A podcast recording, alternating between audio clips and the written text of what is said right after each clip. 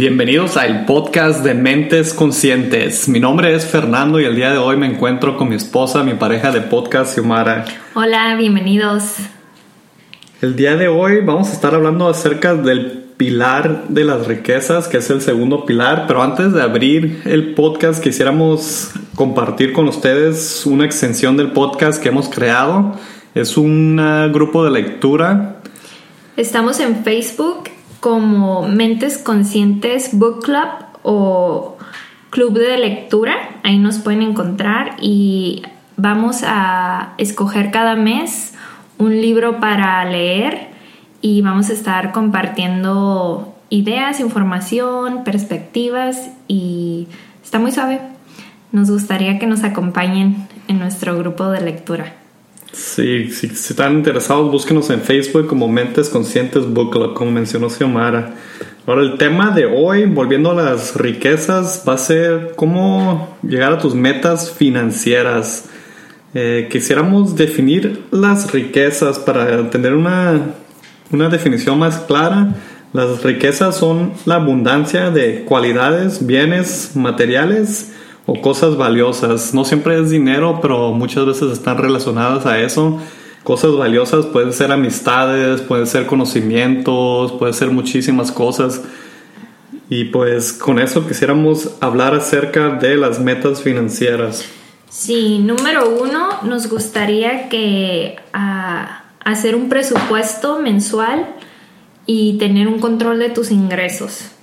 Nosotros en lo personal tenemos una, una hoja que hacemos en Excel, que ahí ponemos todos los gastos que tenemos, todas las utilidades y después vamos desglosando como a, de médico, de ropa, de veterinario, gasolina, y es importante asignar cuáles cosas son necesidades, tener en el presupuesto tus necesidades básicas, lo que necesitas día al día, tu casa, tus comida, todo lo que es necesario, tener otra sección donde vas a ahorrar, qué tanto de tus ingresos vas a ahorrar para poder invertirlo en un futuro, tener otra sección donde vas a asignar de tu ingreso una parte para invertir en tu crecimiento personal, en tu educación, en seguir creciendo, otra parte de ese ingreso debería ser para una emergencia, tener un presupuesto para una emergencia cada mes. Y también otra sección donde puedes estar guardando cada mes un poco de dinero para darte tus gustos, comprarte tu ropa o algo que estás esperando, un teléfono electrónico, unas vacaciones incluso, ¿verdad? Sí, es importante que sepas bien dónde está yendo tu dinero, en qué lo estás gastando, cada peso cuenta y es muy importante que tengas este control. No necesariamente lo tienes que hacer en la computadora, para nosotros es un poquito más sencillo porque así ah, lo podemos poner cada mes, cada año lo guardamos y podemos estar viendo todos los avances que hemos hecho financieramente, pero puedes empezar hasta hacerlo en en una libreta agarras una libreta y pon eh, lo que te llegó de tu pago y toda, todos tus pagos de utilidades que tienes que hacer, ya sea renta, agua, luz, etc. Y así vas desglosando esa lista para que estés bien preciso en dónde se está yendo tu dinero. Sí, como dijo Semar, llevar el control, asegúrate de que no estés gastando todo tu dinero más de lo que estás gastando en cosas que son innecesarias, que nos lleva a otra cosa que queríamos compartir acerca de las compras. El número dos es compras, lo quiero o lo necesito. A veces muchas cosas las compramos por, tal vez son compras compulsivas, por emociones, a veces porque están a la moda o porque lo que tenemos ya no, ya no nos gusta y siempre queremos estar con el teléfono más nuevo, pero en realidad no son cosas necesarias, son bonitas, pero no te van a llenar y muchas veces mucho de nuestro dinero se nos pierde ahí, se nos está yendo solo por tratar de caer en esa norma social. Sí, ah, vivimos en una sociedad consumista, el consumismo está, está a la orden del día, la verdad. Entonces es importante que hagas una conciencia y digas, lo quiero porque está la moda, porque está bonito, porque el, el, que yo tengo ya está viejito, ya está feo, maltratado, o realmente lo necesito. Y cuando tú empiezas a hacer esa separación de lo quiero y lo necesito, empiezas a, a verlo en tu bolsillo, empiezas a, a ver que tu, tus finanzas cambian porque ya no estás gastando en cosas innecesarias que antes para ti pues no, no tenías cómo darte cuenta de que las estabas comprando. Y es, y es puro consumismo, por, se da a cabo por mucho de la mercadotecnia que hay hoy en día. Y hay que tener cuidado con esto porque se puede hacer hasta un mal hábito también el estar comprando, comprando para tratar de llenar algo, para llenar un vacío que nunca se llena. Así es. El número tres son deudas. Deudas y crédito. Deudas y crédito. Ah, hay deudas, se podría decir buenas y deudas malas. Para mí en lo personal, una deuda buena sería crecer un negocio o crecimiento personal. Y una de, una de las deudas malas eh, para mí sería pues cosas que se devalúan a todo lo que compres y, pagas un precio original y ya después de que lo sacas o usas se desgasta y pierde su valor, para mí sería una deuda mala si es que lo llegas a sacar en crédito. Si quisiera agregar las deudas buenas. Cuando inviertes en tu negocio o en ti mismo es muy importante que tengas un plan definido porque muchas de las veces vas a la, eh, vas a la escuela y sacas préstamos de, de, escuela y pues no tienes un plan definido, solo lo estás haciendo porque es la norma. Y si te endeudas de más para hacer esto y no tienes un plan de cómo vas a recuperar tu, tu inversión, eh, puede que no resulte ser una deuda muy buena, pero si nosotros pensamos que invertir en tu negocio, en tu marca, en ti mismo siempre es la mejor manera y es una, si lo usas como deuda o tu crédito para eso, es muy importante. Deudas malas, pues vacaciones, ropa, como mencionó Xiomara, cosas que se devalúan. Carros. Carros. Teléfonos. esas son cosas que no valen la pena, no decimos que no hagan esto.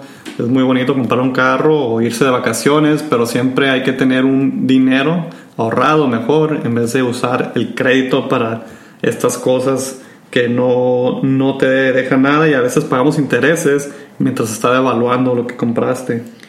Sí, también ah, es importante que hagas tus pagos a tiempo para que, para que sepas utilizar tu crédito. El tener un crédito muchas de las veces no tenemos la, el conocimiento necesario para saber manejar nuestros créditos. Muchas de las veces Ah, estamos en situaciones donde usamos el crédito y ni siquiera sabemos que estamos pagando intereses arriba de todas esas compras o todo ese balance que nos queda. Entonces es importante que cuando tú saques una tarjeta de crédito sepas utilizar ese crédito a tu beneficio. Ah, trata de adquirir tarjetas que te dan promociones de 0%, 0 de intereses durante ciertos ah, meses o, que puedas transferir balances sin, sin ah, que te estén cobrando interés. Entonces, simplemente ah, hacer más conciencia de la educación del crédito para que así no saques miles de tarjetas de crédito que te están cobrando mucho de interés y, y todas las estés usando. Y, llevar un control también de eso, de las, las deudas que tanto tienes en deudas y no sobrepasarte de tu límite que puedes manejar con tus ingresos. Mucho, es muy fácil perder control y terminar más endeudado de lo que en realidad puedes pagar sin que te afecte tu estilo de vida. Que nos lleva al otro punto, el cuarto punto que queríamos tocar hoy. Es generar ingresos, e inversiones. Y aumentar esos ingresos es muy importante de, pues siempre tratar de estar aumentando tu ingreso para que puedas lograr invertir más de ese dinero en algo que te deje un ingreso pasivo, es la, la idea en un futuro. Nosotros estamos trabajando en esto, no hemos logrado todo esto, pero estamos llevando un control de nuestros ingresos, estamos más conscientes de nuestras compras, estamos utilizando nuestros créditos y las deudas más conscientemente y estamos trabajando en este momento en aumentar nuestros ingresos, invirtiendo. Y crear, crear diferentes fuentes que te den un ingreso para que así no te sientas que solo dependes de el ingreso que recibes de tu empleo. Y, y, es muy importante tener diferentes entradas de ingreso porque nunca sabes dónde o cuándo se te va terminar una, una, entrada, puedes perder tu trabajo, puede que esa compañía se cierre, entonces es importante que tengas otra fuente de negocio, también puedes enfermarte, entonces es muy importante que aumentes tu ingreso e inviertas parte de eso en algo que te esté dejando otro ingreso, que nos lleva al próximo punto. Planear para el futuro. Eh, o bueno, muchos, muchas lo manejan como plan de retiro, pero a mí me gustó más la palabra independencia financiera. O también conocido como la libertad financiera, que su definición viene siendo la capacidad de poder dejar tu trabajo y seguir generando ingresos. Creo que este es el sueño de muchas personas, todos quisiéramos estar ahí.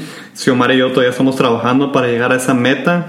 Con estos pasos que ya tenemos, tenemos una idea más clara de cómo vamos a lograrlo ya llevando control de lo que gastamos, en qué gastamos, qué estamos usando nuestro crédito y cómo vamos a ir aumentando nuestros ingresos invirtiendo.